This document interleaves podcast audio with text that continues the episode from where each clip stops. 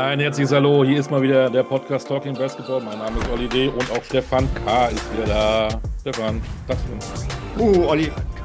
Manchmal hat man ja so Ziele, so, so Träume vor Augen, welche Städte man unbedingt besuchen möchte. Gibt es da eine, wo du unbedingt mal hin willst? Hm.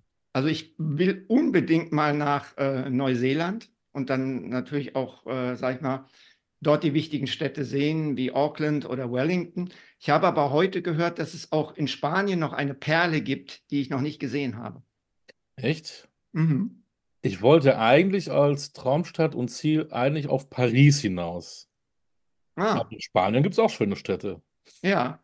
Ja, aber vielleicht, vielleicht ist es ja, vielleicht ist es ja eine schöne Verbindung. Vielleicht haben wir ja heute äh, jemanden im Podcast, der in Spanien lebt, in einer Stadt, die ich noch nicht kenne, die aber sehr ja, sehenswert wohl ist, aber auch äh, sich mit Paris einen Traum erfüllt hat. Meinst du? Das wäre ein Zufall. Ja, aber bei uns ist ja nichts Zufall. Das ist ja irgendwie, ist ja, ist ja irgendwie, könnte ja sein, ne?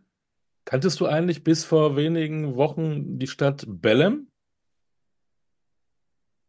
Das Tor des also Amazonas habe ich gelesen. Das Also, des also, also das, das, ist eine Stadt in Brasilien und Jawohl. tatsächlich, tatsächlich habe ich den Namen schon mal gehört, bevor dort ein ganz wichtiges Basketballturnier stattgefunden hat. Tatsächlich, ich bin in Geografie nicht so schlecht, nicht so weit gereist wie du, aber dann doch mit dem Natürlich. Finger auf der Landkarte, wie es früher hieß, schon überall gewesen.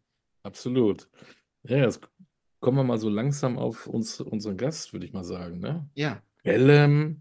Hast du die spanische Stadt genannt eigentlich? nein. Warum nicht? Weißt du, Wa- wie man es ausspricht? Weil, weil, weil, weil dann weiß ja jeder schon, ähm, So. wer, wer es ist, wenn wir jetzt auch noch die Stadt verraten. Ich würde sagen, wir stellen jetzt mal die erste Frage. Genau. Lieber Gast, hast du einen zweiten Vornamen? Mein zweiter Vorname ist Isabel. Mhm. So. Ja fast schon französisch mit Vornamen zusammen, ne? Die beiden Ja. Vornamen zusammen. Könnte einen französischen Bezug haben. Das würde ja wieder passen für den Sommer. Ja, Wahnsinn. Wahnsinn. Also, wir, wir haben einen weiblichen Gast. Er hat in Belém erfolgreich das Olympia-Qualifikationsturnier bestritten und er spielt in Spanien. Und wir sagen, es ist nicht Leo Fiebig. Ähm, dann bleibt ja eigentlich gar nicht viel übrig. Lieber Gast, wer bist du? Hallo, ich bin äh, Marie Isabel Gülich. Und äh, genau, ich spiele in Valencia in Spanien. Großartig. Herzlich willkommen. Freuen uns, dass du Dankeschön. dabei bist. Du hast uns deinen Ja. zweiten. Buenos dias. Ach, Olli, ja. Du hast uns deinen, deinen zweiten Vornamen verraten. Ähm, jetzt frage ich mal, hat Otis auch einen zweiten Vornamen? Otis hat ähm, ganz viele Namen irgendwie mittlerweile. Ähm, seine spanische Version ist Otito. Oh, Und ähm, dann gibt es noch Schmotes und Odibär und ach, alles Mögliche, ich glaube. Ja, aber er hört auf alles, schon ganz gut. Okay, weil für die, die es nicht wissen, Otis ist ein Hund. Und ähm, Genau. ich wollte eigentlich den Vorschlag machen wegen des zweiten Vornamens, weil ich Alliterationen so mag und ich mir vorstellen kann, dass Olli total begeistert wäre. Otis Oliver wäre wundervoll, finde ich. Ja, aber Otis Double Oliver. O, ja. Finde ich auch gut. Ja, oder? Ja, das klingt auch ganz gut. Gefällt mir. Marie, bevor wir mal richtig einsteigen, ähm, du kennst ja die schönsten Städte der Welt, da warst du auch schon überall ein paar Wochen, ein paar Monate, ein paar Jahre. Stefan traut sich vielleicht demnächst mal nach Spanien zu kommen oder hinzufahren. Mhm. Was ist in Valencia neben Frauenbasketball vor allen Dingen attraktiv anzuschauen? Als Stadt, ähm, ich meine, oh, ganz viel. Also Valencia ist ja direkt am Mittelmeer. Das heißt, man hat einen Strand, was ganz schön ist, aber die Stadt an sich selber ist auch super historisch. Es gibt ganz coole Museen. Ähm, es gibt eine kleine Altstadt, die umringt ist von einer, von zwei Toren und da war mal eine Mauer, aber die ist ja jetzt nicht mehr. Ähm, und außerdem, ich glaube, was Valencia so besonders macht, ist, ähm, ist ja neuerdings die grünste Stadt Europas und Oh. es gab hier mal einen Fluss, der durch die Stadt gegangen ist, aber der, den haben die ausgetrocknet und da einen Park reingebaut, die Turia. Und ähm, ich finde das sehr sehenswert. Der Park ist wunderschön, mit, also richtig grün und ähm, Deswegen, es gibt ganz viele tolle Sachen, ganz viel gutes Essen. Paella ist zum Beispiel auch Valen also Valencia ähm, berühmt in Valencia. Also Paella muss man essen, wenn man hier hinkommt. Und dann gibt es noch ein alkoholisches Getränk, das heißt Agua de Valencia. Das kann ich auch sehr empfehlen. Ist das denn? Also das ist ja der, der schon. Das war der entscheidende, das entscheidende Argument, dass du dahin fährst. Aber äh, was ist Agua de Valencia? Agua de Valencia ist, also ähm, Valencia ist ja die Stadt der Orangen. Ähm, und das ist ein, genau, also ist auf jeden Fall, also da ist frischer Orangensaft drin, dann Cava. Ähm, und dann, es ist so ein bisschen Long Island-mäßig mit, ich glaube, Gin, Wodka und ja, ich weiß gar nicht, was da noch. Also, also auf jeden Fall, glaube ich, ballert auf jeden Fall. Aber ist gut mit dem Wie, Orangensaft. wie oft hast du das Getränk schon zu dir genommen? Noch nie, also tatsächlich Noch nie. nicht, noch, noch nie. Ich habe das noch nie Noch nie, noch getrunken. nie. Ich habe das noch nie getrunken, ähm, aber es, es schmeckt ganz gut. ähm, ach, also ganz am Anfang, ich bin ja schon seit vier Jahren hier und dann hat man sich halt einfach mal durch diese kulinarischen Traditionen durchprobiert, also alles Mögliche. Und ähm, aber ich glaube, finde, wenn man Valencia besucht, ist das auf jeden Fall ein Muss. Wie Okay. viel Spanierin bist du denn schon? Vier Jahre, Valencia, sprichst du die Sprache perfekt? Kannst Nein. du wunderbar Tapas äh, kredenzen? Äh, Also ich kann, das ist das Gute an mir, weil ich so gerne esse, kann ich alles an Essen auf Spanisch ähm, bestellen, Tische reservieren. Ähm, das kann ich natürlich alles, äh, auch fließend auf Spanisch und da verstehe ich auch alles, aber einen Podcast könnte ich jetzt nicht auf Spanisch machen. Ich auch nicht. machen wir auch nicht, weil Stefan nicht kann. Ich kann ein bisschen, aber wir haben darauf verzichtet. Dass Ja, ich glaube, das würde auch, das würde wirklich ein Podcast sein, wo man nicht zuhören sollte. Genau. Vielleicht auch. Genau. Ja. Ähm, Marie, es heißt, du bist super lustig. Wie bringst du andere zum Lachen? Wer sagt denn, dass ich lustig bin? Eine Mannschaftskameradin aus der. Nationalmannschaft, deren Namen wir hier nicht verraten. So. Ähm, oh, ich weiß nicht, ich glaube, situationsabhängig, ich bin halt sehr gut da drin, so Momente herauszufassen, die so ein bisschen ironisch sind und da dann Sarkasmus rein, so ein bisschen mit Sarkasmus und Ironie. Ähm, aber ich bin jetzt nicht so jemand, der irgendwelche Witze erzählt, sondern eher situationsabhängig, würde ich jetzt sagen. Ja. Und was bringt dich zum Lachen? Ist das dann auch dieser Genau das. situationsabhängige Humor? Ja, halt ganz oft einfach so, einfach so absurde Sachen, wo man sich einfach nur so denkt, Hm. the fuck? Aber ähm, ja, ich weiß nicht. Ich bin eigentlich, ich glaube, ein sehr humorvoller Mensch. Also mich bringt vieles zum Lachen. Ja. Ich wurde absurd, Stefan. Ach ja, Olli. Das, ja, und, und, schon, und schon habt ihr zwei einen Lacher. Sehr Ja. schön. Aber vielleicht empfindet ja Marie dich als absurd und lacht über dich. Aber das ähm, wollen wir jetzt nicht ausführen. Ähm, Marie, du schreibst mit links und du Ja. wirkst mit rechts. Erklär uns das. Ja, das ist einfach so passiert. Ich weiß auch nicht. Ähm, ich glaube, so feinmotorisch ist für mich links super einfach äh, oder ein bisschen natürlicher und alles, was mit so Sport zu tun hat, ähm, passiert einfach mit rechts. Aber zum Beispiel, also malen mache ich mit links, ähm, aber Zähne putzen und Essen mache ich mit beiden Händen, immer irgendwie abwechselnd. Ähm, Schminken auch ein gutes Beispiel, kann ich auch mit beiden Händen. Ähm, ja, Spielst, du, spielst du Tennis oder Tischtennis mit rechts oder mit links? mit rechts, Mit rechts, okay. glaube ich zumindest. Ich glaube schon, ja. Da fällt Schon lange Frage kein ein, Tischtennis mehr gespielt. okay. fällt mir eine Frage ein, weil das gerade ein absoluter Hype ist, vor allen Dingen in Spanien und mittlerweile auch in Deutschland. Hast du schon mal Paddle gespielt oder Padel? Äh, nee, noch nie, Weil das ist tatsächlich. ja, Aber voll, richtig viele von meinen Freunden, die kein Basketball spielen, spielen Paddle. Ja. Dann anhängend an die Frage von Stefan, wenn du mal Paddle spielen gehst, mit welcher Hand würdest du den Schläger in die Hand nehmen? Das weiß ich. Also keine, ich weiß es nicht. Ich muss echt mal überlegen. Ich habe auch letzten Sommer mal Tennis mit meinem Freund gespielt, aber ich weiß auch nicht mehr, mit welcher Hand ich das gemacht habe. Beidhändig. Ja, genau, einfach immer. Ja, auf jeden Fall. Ja, nee, aber ich glaube, ich glaube, ich würde sagen rechts, weil auch Fußball würde ich auch eher mit rechts machen. Mit links bin ich ja nicht so talentiert. Also generell nicht talentiert im Fußball, aber mit links noch weniger als mit rechts. Ähm, deswegen, glaube ich, eher mit rechts. Bevor wir ja. zu deinen ersten Schritten kommen, mal jetzt aktuell, wie gut ist der Basketball in Spanien? Wie gut tut er dir? Der Basketball in Spanien hat mir richtig gut getan. Ähm, und ich finde, das Niveau wird halt auch jetzt immer höher, in der Liga auf jeden Fall. Ähm, es ist auf jeden Fall jetzt so, dass irgendwie, glaube ich, die meisten Teams auch richtig competitive sein können. Also man muss sich jedes Spiel auch wirklich, es ist jetzt nicht so, dass man jedes Spiel reingeht und sagt, oh, heute gewinnen wir mit 50 oder 40 und es wird easy, sondern äh, jedes Spiel ist schon ziemlich anspruchsvoll in der Liga und ähm, und das hat sich jetzt, finde ich, in den letzten vier Jahren immer mit jedem Jahr gesteigert. Also es war in den, im ersten Jahr haben wir wirklich viele Spiele mit 20 gewonnen, aber mittlerweile sind die Spiele auf jeden Fall schon tougher geworden. Und ähm, für mich persönlich hat mir spanischer Basketball einfach so dieser Flow, die Schnelligkeit, Fastbreak spielen und das Spiel lesen, also einfach mehr Ball, mehr Ballbewegung hat mir auf jeden Fall so in dem Sinne auf jeden Fall sehr geholfen. Und dann die Defense halt einfach, also spanischer Basketball, in der Defense rotieren halt richtig viel und ähm, sind halt sehr viel, sehr viel mit Hedge-Defense und ähm, dann mit Rotation und das bringt einem natürlich auch sehr viel, vor allem als große Person, das einfach immer machen zu müssen, ähm, hat mir schon sehr geholfen. Du hast in Polen gespielt, in Italien gespielt, in den USA gespielt, du spielst in Spanien.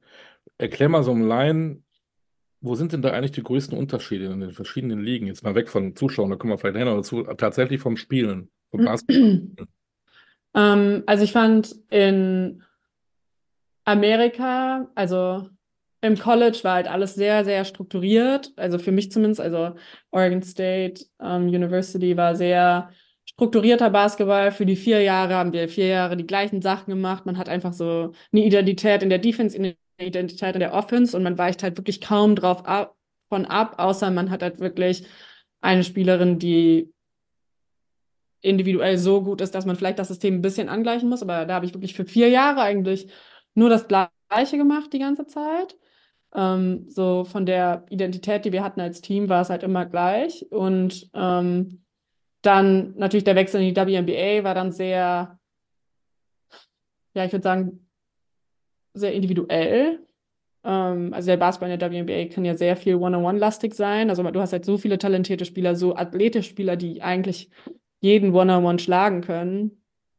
Ähm, da ist das Spiel halt dann schon eher sehr darauf ausgelegt, dass man jemanden One-on-One -on -one schlägt und dann entweder ein Layup hat oder ein Kickout und ein Dreier oder was weiß ich. Also ähm, das fand ich, das fand ich dann wieder den großen Unterschied von College zu WNBA, dass es nicht mehr so Team, so teamorientiert war, aber schon sehr auf die individuellen Skills. Und dann in Polen hatten halt sehr, sehr viele Ausländer, was dann wieder den Unterschied gemacht hat, dass wir halt schon eher wieder so ein bisschen amerikanischen Basketball gespielt haben, weil wir halt viele weil viele Amis dann halt auch da sind. Aber da war die Liga auch gar nicht stark. Also ich glaube, wir haben, wir haben kein einziges Spiel verloren. Also wir haben ungeschlagen die Championship gewonnen. Ähm,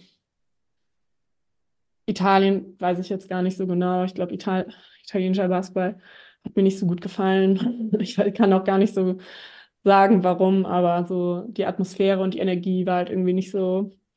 Aber es kann auch natürlich sehr teamabhängig sein. Ähm, ja, und dann in Spanien ist halt super Team-Basketball. Also bei uns spielt auch keiner länger als 20 Minuten. Ähm, und ja. Mhm. Du hast ich hoffe, das passt das zusammen. Genau. ähm, du, du, du, hast äh, Oregon State erwähnt. Du warst vier Jahre da, ja. 14 bis 18.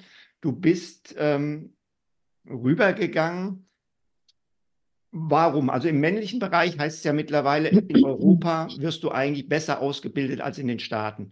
Ist das im weiblichen Bereich noch anders oder hast du einfach auch äh, andere als rein sportliche Gründe gehabt für diesen Wechsel? Ähm, also ich finde, Leo und Louis zum Beispiel sind ein gutes Beispiel für eine Ausbildung in Europa. Ähm, und ich finde, die haben das sehr gut gemacht, in, aber die sind auch viel jünger als ich. Ähm, ich glaube, in den Jahren, wo ich halt 18, 19 war, war es einfach für mich der Schritt, um einfach nochmal zu wachsen und ähm, nochmal besser zu werden. Ähm, aber am Anfang ich wusste halt nicht so genau, was ich nach meinem Abitur machen wollte. Also ich war mir nicht so, für mich war Basketball immer so ein, ähm, meine Comfort Zone, auch so, weil ich die Menschen und die Community da drin so gerne mochte. Und mir hat es natürlich Spaß gemacht und ich wusste, dass ich talentiert war, aber es war jetzt nicht so, boah, ich werde irgendwann mal in Spanien in der ersten Liga spielen wollen oder WNBA und keine Ahnung. Es war für mich einfach so einfach, was mir Spaß macht, was mir gut getan hat, wo ich mich gechallenged gefühlt habe als Person, aber auch als Athletin. Und ähm, ans College bin ich eigentlich gegangen, um das halt noch so ein bisschen zu fördern und dann zu gucken, was ich aus mir rausholen kann und wie, wie, wie gut ich noch werden kann. Aber auch einfach den Aspekt, mal im Ausland zu leben, im Ausland zu studieren, Englisch zu lernen und fließ, also fließend Englisch zu können. Das war so auch meine Motivation. Mhm. Und dass sich das dann so alles entwickelt hat, war, war dann einfach irgendwie so ein bisschen, ja, es hat einfach passiert so, aber es war jetzt nicht so mein mein Traum irgendwie. Ja. Mhm. Ähm, ihr wart alle vier Jahre im Tournament, im ersten Jahr sogar Final Four. Ähm, glaubst du? Im zweiten Jahr. Im zweiten Jahr, sorry. Ja. Äh, glaubst du, dass ähm, du ohne das College, auch ohne die Erfolge bei Oregon State, wenn du in Europa geblieben wärst, auch gedraftet worden wärst? Oder ist das eine ganz schwierig zu beantwortende Frage? Ähm, ich glaube nicht. Okay. Also ich glaube, ähm, mir halt vor dem College ganz viel Krafttraining gefehlt, ganz viel Struktur. Ähm, ich hatte natürlich Coaches, mit denen ich gearbeitet habe, aber ich bin halt wirklich eine, also wirklich eine große Person und ähm, ich glaube, durch College habe ich halt wirklich nochmal an Athletik dazu gewonnen, an Kraft und an so ein bisschen, ja, mehr Stabilität in meinem, mit meinem Körper an sich selber, mit dem ich halt vorher gestruggelt habe. Ich weiß nicht, inwiefern ich das in Deutschland so erreicht hätte, weil damals war halt Krafttraining noch gar nicht so irgendwie, ich meine, wir hatten, ich, ich hatte noch nie so richtig strukturiertes Krafttraining, als ich in Deutschland gespielt habe. Und dann bin ich ans College und auf einmal musste ich irgendwelche Squats machen und irgendwelche Cleans und irgendwelche Lifts. Und ich dachte mir so, äh, Kann ich auch weniger, kann ich auch nur die Stange benutzen oder? Müssen da noch Gewichte dran. ja, können, können wir die Gewichte weglassen? und also ich hatte wirklich, mein erstes Jahr war wirklich ein Struggle für meinen Körper, weil ich hatte unglaublich krassen Muskelkater. In den ersten Wochen vor allem, ich konnte mich gar nicht mehr bewegen und ich war, da war ich echt so an meinem Level, so wirklich outside my comfort zone, wo ich so dachte, what the hell is going on? Hm. Ja. Und ich weiß nicht, ob ich das in Deutschland erreicht hätte, ja. muss ich ehrlich sagen. So zu dem Extent. Und ich glaube, das hat mich wirklich dazu gebracht, dass ich dann auf diesem Level nochmal basketballerisch auch besser wurde. Ja. Du hast gesagt, das erste Jahr war ja nicht, nicht so, was war schwierig für dich. Wie oft hattest du Heimweh? Wie oft hast du für dich gesagt, das ziehe ich hier nicht durch, ich hau wieder ab? ähm, ich habe schon sehr gestruggelt. Äh, ich habe, ich glaube, mein äh, erstes Jahr, die ersten Monate sind natürlich immer super exciting, wenn man irgendwo neu hinzieht und es sind so viele neue Eindrücke und man ist so ein bisschen, man nimmt alles auf, aber man merkt gar nicht so, man merkt gar nicht, wie müde man wird, auch vor allem dann mit der neuen Sprache dazu. Und irgendwann war ich, bin ich wirklich so nach drei Monaten war ich so, boah, irgendwie geht es mir gar nicht gut. Und dann wusste ich auch gar nicht so, warum es mir nicht gut geht und warum ich so traurig war oder so sentimental einfach, was mir so gefehlt hat, bis ich dann mal so drüber nachgedacht habe, boah, mir fehlt irgendwie ja so ein bisschen mein Freund zu Hause und einfach mal Deutsch reden und so, weil wenn man halt auch so noch nicht so seine Persönlichkeit in Englisch entwickelt hat, fühlt man sich auch so ein bisschen lost einfach so, man hat noch nicht so eine richtige Identität im Englischen. Deswegen, ich glaube, so nach einem halben Jahr war ich erstmal so, ich würde jetzt gerne nach Hause. auch so das erste Mal Weihnachten nicht zu Hause feiern, war halt auch schwierig für mich. Ähm, und nach dem Jahr habe ich auch erstmal gedacht, ich will gar nicht zurück. Dann bin ich erstmal nach Deutschland geflogen. Ich habe auch alle meine Sachen gepackt gehabt und dann erstmal zurück nach Deutschland geflogen und war dann erstmal so einen Monat in Deutschland und dachte ich mir so, nee, ich ziehe das jetzt durch. Es kann ja nur besser werden. Und dann beim zweiten Jahr war es auch viel, viel besser. Ich habe mich viel wohler gefühlt. Es war alles viel natürlicher und ähm, ab da an hatte ich einfach nur Spaß. Ja. Du, du sagst einfach nur Spaß. Wie war denn das Gleichgewicht zwischen akademischen und sportlichen Herausforderungen? Also ich sage einfach nur Spaß, weil jetzt im Nachhinein denke ich mir so, war eine geile Zeit. Während der Zeit war nicht immer alles geil, muss man auch dazu sagen. Ähm, da habe ich auch oft gestruggelt und äh, vor allem viel Stress mit ähm, Studium und Basketball zur gleichen Zeit. Ähm, je nachdem, was man für Kurse genommen hat, war ich schon so, okay, ich muss jetzt irgendeine no ich muss jetzt eine gute Note haben, damit ich weiter eligible bleibe, damit ich weiter spielen kann, weil es ja auch immer dann so, man muss ja gute Noten haben, um dann zum Training zu gehen, um zu spielen. Wenn man ähm, einen Kurs nicht besteht, dann ist man meistens dann ja auch gesperrt fürs Training. Deswegen gab es dann schon immer so den akademischen Druck, dass man halt ähm, ja gut genug in der Universität ist, damit man auch im Training teilnehmen kann und bei den Spielen.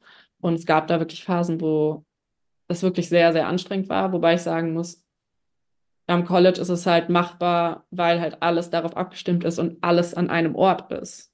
In Deutschland ist sowas super schwer, weil ganz oft ist Uni ja nicht mit dem Sport abgesprochen und ähm, viele Professoren sind wahrscheinlich so, ist mir mhm. egal, ob du morgen ein Spiel hast, du musst morgen zu dem Examen. So. Und ähm, da war es halt einfach easy. Die Professoren wussten Bescheid und es war easy mit denen zu reden, ey, kann ich den Examen drei Tage früher schreiben, weil wir morgen abreisen und dann ist es okay. So. Ähm, danach, wir haben es schon gesagt, bist du gedraftet worden. Ähm, mhm.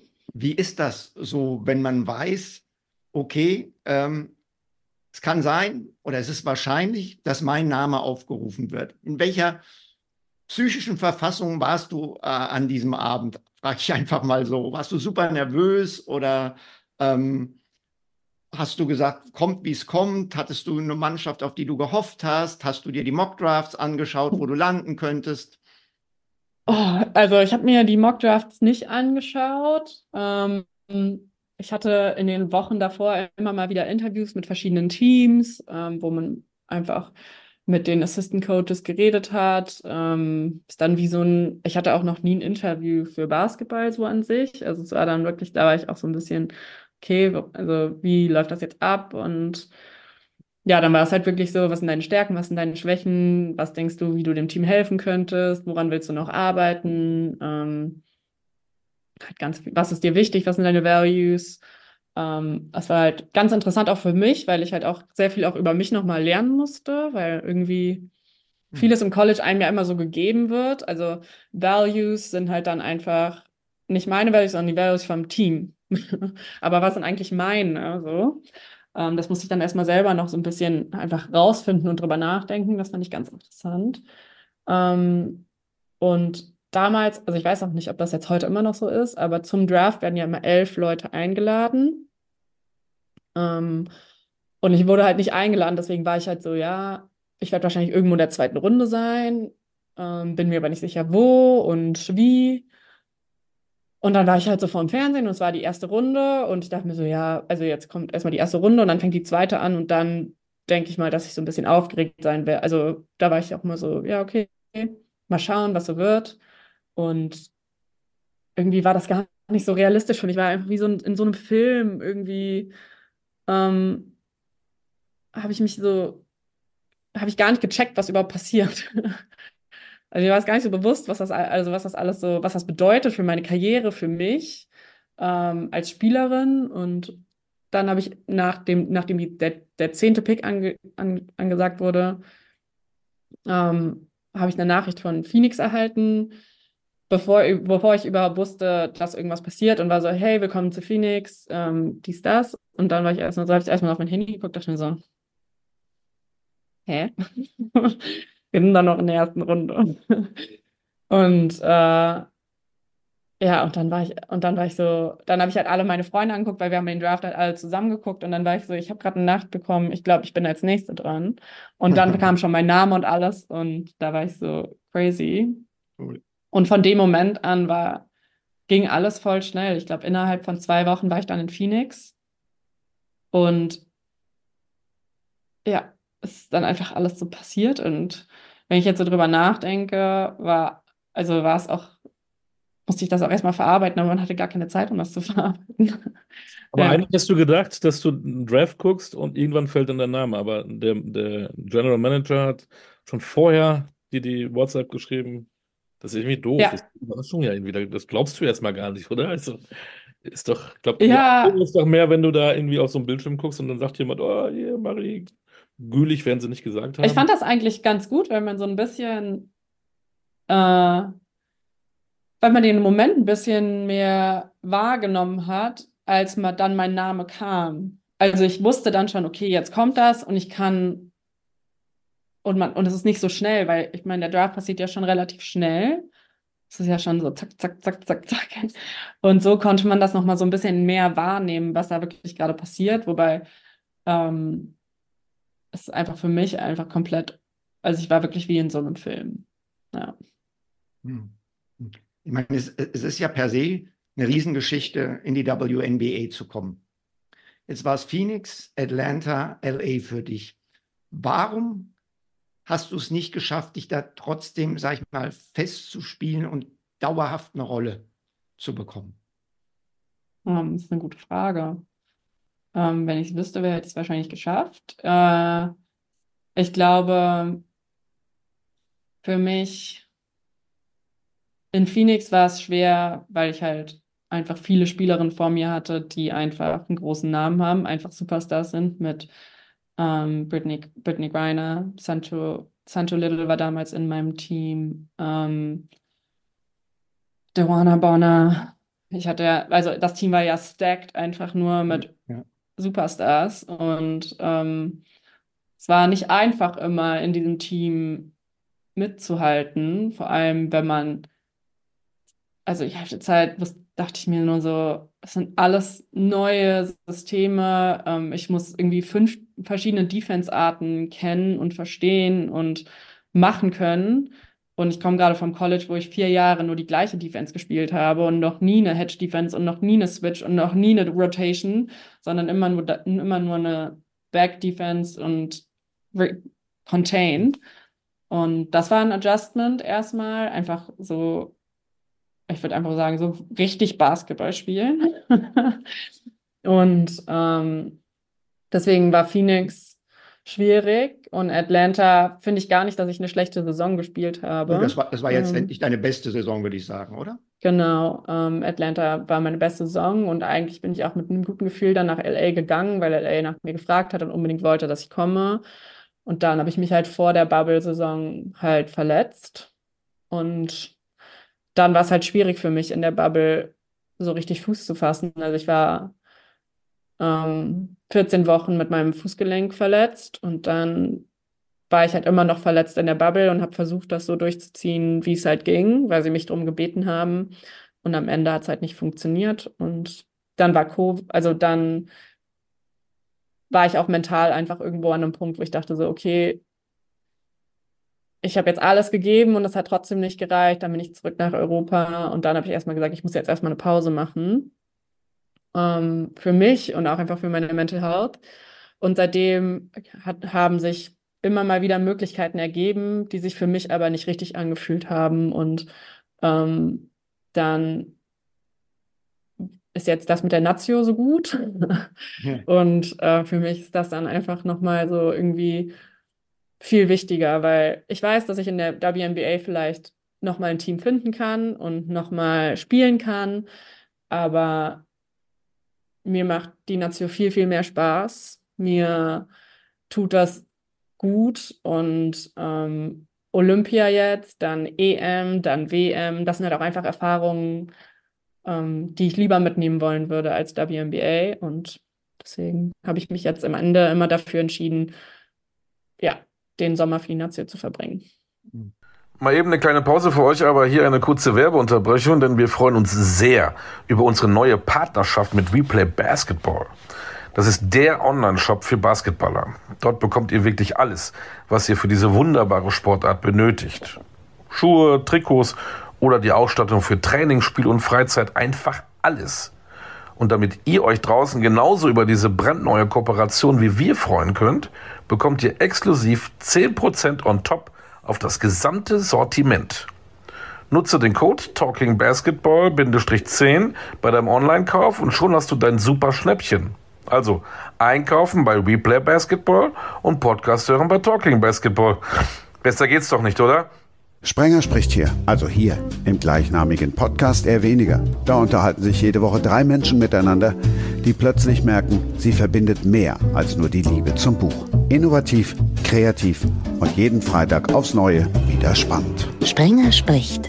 Überall da, wo es Podcasts gibt. Apropos hören, dann machen wir mal weiter mit unserer aktuellen Folge. Und jetzt kommt die Frage, die, die, mit der habe ich mich eigentlich schon die ganze Zeit beschäftigt. Du warst dann in einer Stadt, die ich liebe, Mhm. Venedig. Wie lebt sich's denn eigentlich in Venedig? Ähm, ich habe ja in äh, Mestre gewohnt, in Ja. der, ähm, auf dem Land sozusagen. Und ähm, am Anfang war ich so, ich war einmal, bevor ich nach Venedig gezogen bin, in Venedig und dachte mir so, boah, finde ich gar nicht cool hier. Okay. Weil es war halt im Sommer, es war mörderheiß, gut. es war richtig voll und die ganzen Gassen und ich war einfach nur so, boah, nee, ey, ich weiß ja nicht. Und dann, als ich da hingezogen bin und in der Off-Season einfach da war, habe ich es wirklich lieben gelernt. Und ähm, ich fand es so schön, da zu sein und einfach jedes Mal irgendwas Neues zu entdecken und daher zu laufen. Und das Essen war natürlich fantastisch. Ähm, deswegen kann ich es nur empfehlen. Ja.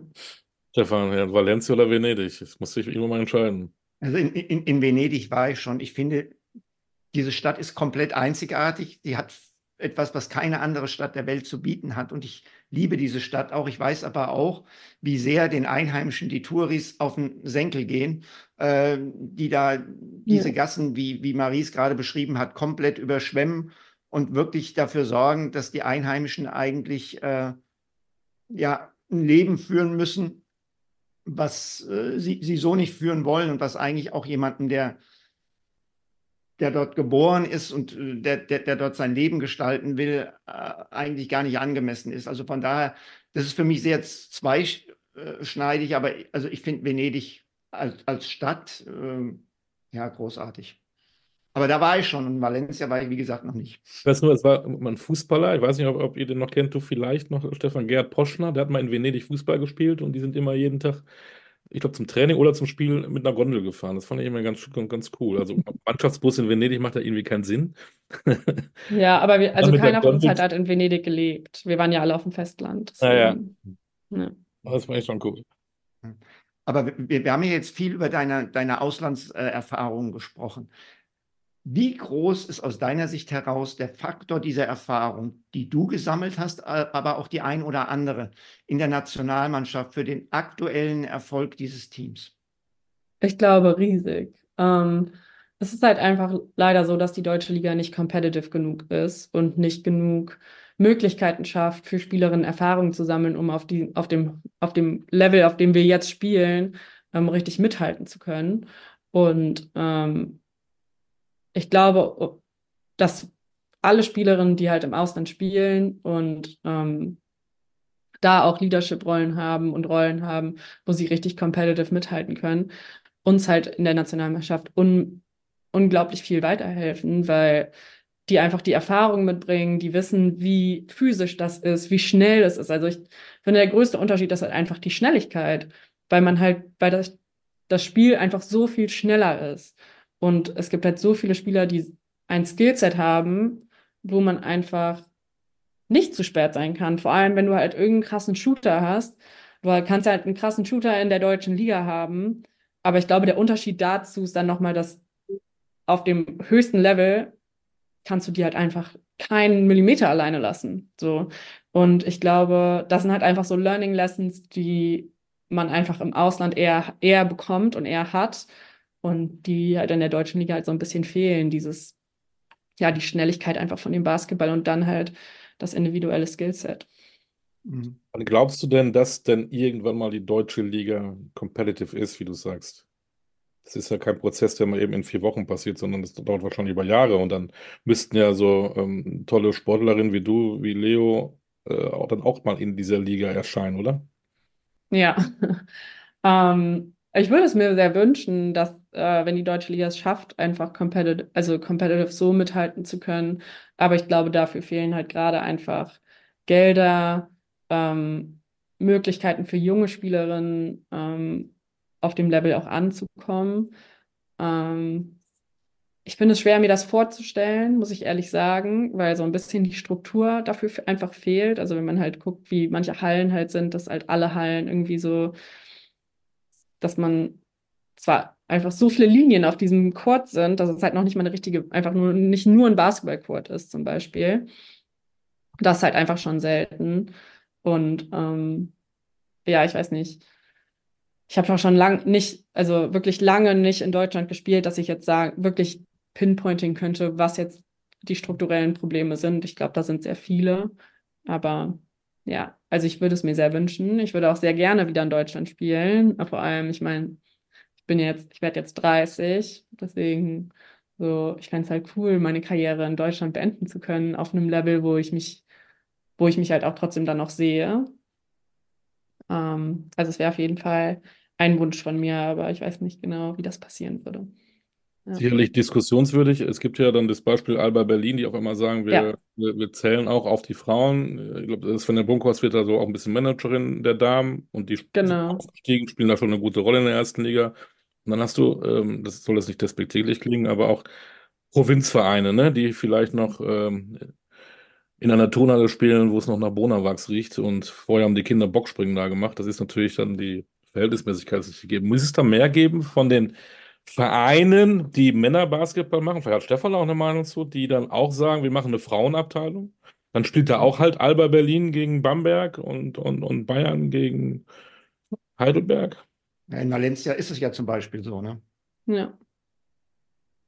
Also ich, ich finde schon, dass es vielleicht helfen könnte. Vor allem, weil du halt im männlichen Bereich die Strukturen schon geschaffen hast und es die Strukturen einfach gibt. Und dann hast du natürlich dann auch die Möglichkeiten, mh, hm, einfach, du hast einen Kraftraum in deiner Facility, du hast äh, Physioraum in der Facility, du hast eine Halle, du hast eine Halle, die vor allem auch available ist, halt nur für die Spieler. Das heißt, man kann Individual Practices machen, man muss sich nicht davon abhängig machen, okay, ist jetzt heute Morgen das Turn Turnteam drin, ist die Schule da, kann, also ist die Halle besetzt, sondern es ist halt einfach möglich, wirklich individuell auch zu arbeiten und den Spielern halt in Individual Skills halt zu geben und die Möglichkeit zu geben, extra zu trainieren. Und im Männerbereich sind die Strukturen halt einfach schon geschaffen, im Frauenbereich halt oftmals nicht. Und dann ist es halt schwer, wenn du die Strukturen für die Frauen schaffen musst. Entweder musst du halt als Verein richtig Geld reinballern und dann Facilities erstellen oder wenn die Strukturen im Männerbereich halt schon da sind, vielleicht macht es halt Sinn, dass die Vereine halt auch in den, in den Frauenbereich investieren.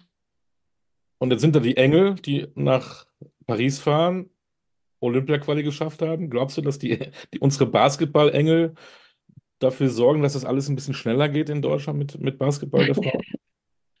ähm, ich hoffe es. Ich hoffe auch, dass wir jetzt mit der EM ähm, das, also vor allem jetzt im November, als wir in Hamburg gespielt haben, hat man, also die Halle war halt voll und man hat gesehen, dass so die Passion eigentlich da ist von den Menschen und dass Menschen auch das Interesse da, daran haben, Frauen Basketball zu gucken. Ähm, und ich hoffe, dass wir das in der Zukunft halt auch weiterhin pushen können, dass halt Vereine auch einfach sehen, okay, es ist profitabel und wir können damit auch Geld machen und ähm, es ist einfach auch ein Leistungssport, in den wir investieren können. Und ähm, ich hoffe, dass wir das mit unserem Erfolg und unseren Achievements einfach zeigen können. Ähm, ja, deswegen bin ich eigentlich positiv, aber ich glaube, dass wir als Spielerin vielleicht auch noch ein bisschen mehr einfach öfter darüber reden müssen und dass man einfach öfter das Gespräch darüber halt sucht, dass man halt möchte, dass die Liga halt gut wird.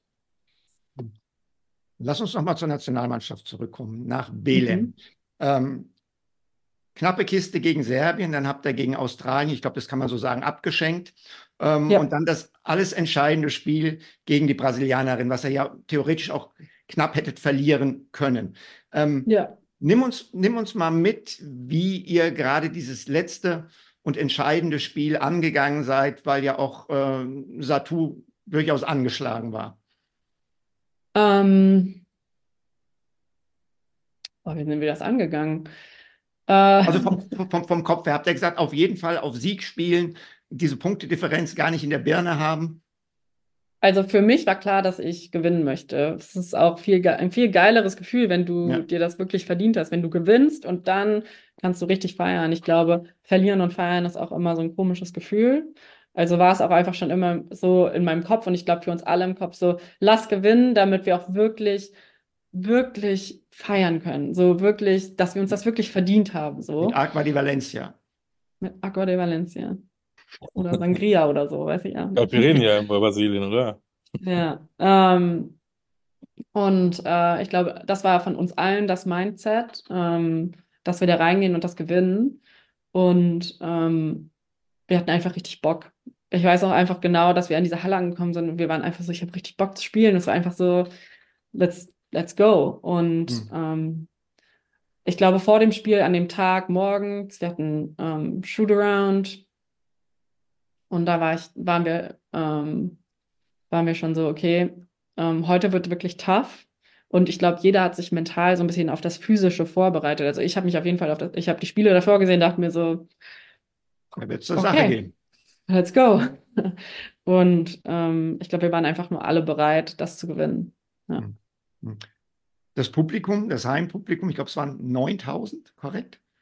Ja, äh, ich glaube auch. Ja, das, das, ist ja auch nochmal ein, ein Faktor. War das dann wieder sowas, wo du sagst, gut, dass ich diese Erfahrung vorher gesammelt habe, dass ich weiß, wie man mit sowas umgeht?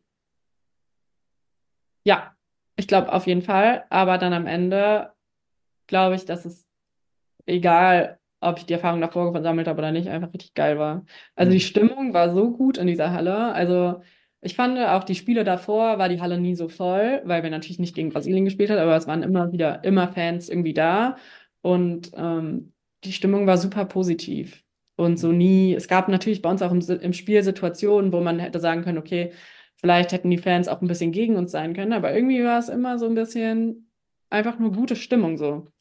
Und mhm. deswegen hat es einfach richtig Bock gemacht. Ja. Hattet ihr denn nach dem Sieg auch gute Stimmung? Ja, ich glaube schon. Also von den Fans auch. Also als wir dann, wir sind ja dann nochmal raus und wollten dann, haben die Press, die Press Conference gecrashed und ähm, da sind wir raus und dann war halt so eine einfach außerhalb von der Halle waren halt alle Fans, die gerade zu ihren Autos oder nach Hause gegangen sind und die haben uns alle allen zugejubelt und mitgefeiert und ähm, es war halt dann schon ganz schön, dass sie halt auch irgendwie ja trotzdem irgendwie glücklich für uns waren und das hat irgendwie gut getan, ja. Und natürlich waren wir over the moon. Jetzt, ja. jetzt, jetzt, habt ihr die EM letztes Jahr äh, ohne Satu und Niara gespielt, die Olympia-Quali mit den beiden. Äh, inwieweit hat das die Chemie in der Mannschaft verändert? Ähm, ich glaube, jetzt bei der Olympia-Quali haben wir uns als Team wieder so ein bisschen mehr gefunden. Im November haben wir schon gestruggelt, so ein bisschen die Chemie mit allem zusammenzufinden, so die Chemistry und wie das zusammen auf dem Court funktioniert. Dazu muss man natürlich auch sagen, wir hatten einfach nur drei Tage Training ja. und Einfach drei Tage Training, das Spiel und go, so. Und deswegen würde ich sagen, im November war halt wirklich, war, im November war es sehr, sehr wichtig, dass die da waren. Einfach nur, damit wir alle ein Gefühl dafür bekommen, wie es mhm. ist und wie, wie anders es halt ist, weil es sind halt zwei Personen, die auch einfach Leistungsträger sind und dadurch ändert sich halt einfach immer was. Und ähm, ich glaube, jetzt in Belém fand ich es komplett natürlich und hat einfach gepasst. Und es hat, war, hat Spaß gemacht und es war schön. Ich glaube, November war ein bisschen schwierig für uns alle, einfach nur, um sich so ein bisschen anzupassen. Und weil wir halt bei der EM im Sommer so wirklich so alle so close waren und wir einfach so wirklich wir selbst sein konnten. Und uns hat, und ich glaube, das hat nochmal so das Element so ein bisschen durchgemischt. Und dann jetzt in Belém war es aber wieder genauso und das war schön. Hm. Dann gib uns doch mal einen Ausblick auf Paris. Was ist drin? Uh, uh, ich ja. weiß es gar nicht. Ich weiß ja noch nicht mal, gegen wen wir spielen. Aber. Ähm, ich spiele doch erstmal in Lille und nicht in Paris. Genau, wir sind erstmal in Lille und dann. Äh, mein Ziel ist es auf jeden Fall, nach Paris zu kommen. Das will ich schaffen. Ähm, und ich glaube, dass es machbar ist wenn wir halt wirklich alle gesund sind und alle am Start sind, ich glaube, ähm, ja, wenn das alles passt und dass so alles funktioniert, wie man das möchte und wir alle da, da sind, dann ähm, kann ich mir vorstellen, dass wir es bis nach Paris schaffen können. Ähm, ja. Svenja Brunkhaus hat gesagt, das bedeutet für sie alles, bei Olympia dabei zu sein. Was bedeutet das für dich? Für mich auch, würde ich sagen. Also, ich, äh, ich glaube, ich werde auch erst verstehen, dass ich bei Olympia bin, wenn ich dann bei Olympia bin. Weil selbst jetzt gerade, ich meine, wir haben uns dann dafür qualifiziert und ich dachte mir einfach nur so, crazy einfach nur, weil niemals in meinem ganzen Leben hätte ich mir ausmalen können, dass ich das jemals mal sagen, werd, sagen werde und dass ich mit der deutschen Nationalmannschaft mal bei Olympia auflaufen werde. So. Also es war halt nie so. Für uns war die letzten Jahre immer noch immer nur das Ziel so, Hauptsache wir schaffen es mal zur EM. So, das war immer so in meinem Gedanke. Ich will auf jeden Fall eine EM spielen. So. Und jetzt sind wir einfach an einem Punkt, wo wir sagen, ich will auf jeden Fall Olympia spielen. Und das ist halt schon mal geil zu sagen. Und deswegen auf jeden Fall ein Dream come true. Ja. Marie-Isabelle, erst in Lille und dann in Paris. Das ist ja, das klingt ja. ja, please, äh, das kann ja nur passieren. Ja, absolut. War eigentlich klar ja. von. Ja. ja. Lass uns noch ganz kurz zu dir kommen. Wir möchten dich auch noch so noch ein bisschen kennenlernen. Was sind denn so ähm, deine Macken? Hm.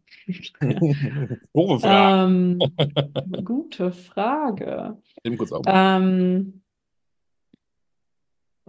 jetzt generell einfach als Person? Ja, klar. Vielleicht hast du ja auch als Spielerin, Macke, was weiß ich, dass du jedem, vor jedem Spiel erst den rechten Schuh binden musst oder sowas. Gibt es ja auch Leute, die irgend sowas haben. Ja. Ähm, ich würde sagen, ich war mal sehr Routine-crazy, aber das habe ich mir mittlerweile abgewöhnt, weil mich das dann noch ein bisschen verrückter gemacht hat, um ehrlich zu sein, wenn es dann nicht funktioniert hat mit der Routine. Ähm, und dann hat mich das immer sehr gestresst. Deswegen bin ich mittlerweile so, dass ich halt versuche zu gucken, was ich brauche, was mir gut tut. Eine Macke für mich als Person würde ich sagen, es ist was Gutes und was Schlechtes. Ich bin sehr harmoniebedürftig und gar nicht so konfliktfreudig. Und ähm, im persönlichen sowie im Basketballleben ist es nicht immer von Vorteil, so harmoniebedürftig zu sein. Stimmt, ja. Ich dachte jetzt ähm, irgendwie, du bist eine Putzfee oder du hörst Heavy Metal beim Autowaschen oder keine Ahnung, das ist das so eine Macke, das weiß ich nicht. Ach so, ja, also ich meine, was ja, vor Spielen höre ich ganz gerne KIZ. Ich glaube, das würde jetzt nicht so, nicht so viele Spieler von sich behaupten. Aber ich glaube nicht, dass das eine Macke ist. ja. Überhaupt Musikrichtung, spielt das für dich eine Rolle in Musik? Auch gerade in Spanien hört man ja auch gerne auch so Latino oder so. Gibt es da was, wo, was du bevorzugst? Ich bin gar kein Fan von Reggaeton, muss ich ehrlich sagen. Ähm, und was ich so bevorzuge, eigentlich höre ich fast alles. Ich bin eigentlich ganz easy in dem, in dem Sinne. Bin auch gerne DJ bei der Nationalmannschaft. Okay. Ja. Lieber, lieber ein guter Film oder lieber ein gutes Buch? Hm, Buch. Was hast du zuletzt gelesen? Hast du irgendeine Empfehlung für uns? Habe ich zuletzt gelesen? Ähm, mm, mm, mm, jetzt muss ich mal wirklich überlegen. Ähm, also ich habe letztens einen Roman ge gelesen, der heißt Yellowface, der war ganz gut. Okay. So ein bisschen Thriller-mäßig. Ähm, und sonst habe ich ganz, ganz viele so Basketball, Mental Skills Bücher, weil ich ja auch Sport, ähm, Performance, Psychologie studiere gerade, die ich auch sehr gerne lese. Und eines meiner Favoriten ist Mind Gym. Okay. Mind Genau. Gym. Ja, Kannst du kann eine empfehlen. Paella Valenciana kochen? Nein. Aber ich habe auch gar nicht groß genug, also mein Herd ist gar nicht groß genug dafür. Also, Ja, deswegen das geht ist das nicht. Grund. Ja. Ja. Gehst du gerne shoppen? Bist du eitel? Mm, Also ich würde schon sagen, dass ich darauf achte, wie ich aussehe, aber ich würde auch nicht sagen, dass ich super eitel bin. Ähm, ich gehe auf jeden Fall gerne shoppen, wobei das bei meiner Größe manchmal ein bisschen sehr schwierig ist. Deswegen bin ich eher so der Online-Shopper. Du warst in LA, du warst an der polnischen Ostsee, du warst in Venedig, du bist in Valencia, du darfst nach Paris. Gibt es einen Ort, wo du unbedingt mal hin möchtest, den du noch nicht gesehen hast? Ähm, ich war noch, ja, ich würde voll gerne mal nach Australien, Neuseeland auch, fände ich richtig cool. Ähm, und Japan finde ich auch ganz geil. So, Stefan möchte auch nach Neuseeland. Vielleicht könnt ihr euch Ja, komm, los. Ja, Ja, so mit so einem VW-Bus nach Neuseeland. Ja, genau. Musst du von Valencia eben kurz nach mit. Gießen den Stefan abholen und dann Ja, Kriegen wir. Kriegen wir gebacken. Kein Ding. ja. Roadtrip. Ja, wunderbar. Wie sieht ähm, so jetzt deine Woche aus, deine nächste Zeit? Wa- Was steht ähm, in deinem Kalender? Ähm, ja, wir sind jetzt leider nicht mehr in der Euroleague. Wir haben uns ja nicht weiter qualifiziert, deswegen ist bei uns jetzt ein bisschen entspannter. Wir spielen jetzt noch spanische Liga, das heißt, am Samstag spielen wir gegen Girona. Dann haben wir jetzt noch drei Wochen einfach nur normale Ligaspiele und dann kommt das Copa de la Reina, ähm, was ansteht, was halt auch super groß hier in Spanien ist, also Pokal. Und das wird ein wichtiges Turnier für uns werden. Und ja, dann Playoffs irgendwann. Das steht an. Und dann Ja. Lille und Und Schrägstrich dann Lille und dann Paris. Marie-Isabelle in Paris. Das ist äh, Ja, Film. Und wir werden es verfolgen. Dankeschön. Vielen Dank für deine Zeit. Hab Spaß in Valencia, hab Spaß im Sport. Bleib vor allen Dingen gesund.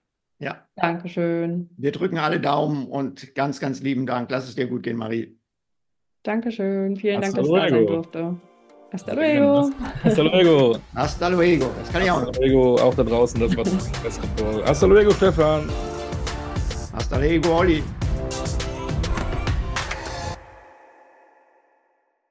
Wie baut man eine harmonische Beziehung zu seinem Hund auf? Puh, gar nicht so leicht. Und deshalb frage ich nach, wie es anderen Hundeeltern gelingt, beziehungsweise wie die daran arbeiten. Bei Iswas Dog reden wir dann drüber. Alle 14 Tage neu mit mir, Malte Asmus und unserer Expertin für eine harmonische Mensch-Hund-Beziehung, Melanie Lippisch. Ist was, Dog? Mit Malte Asmus. Überall, wo es Podcasts gibt.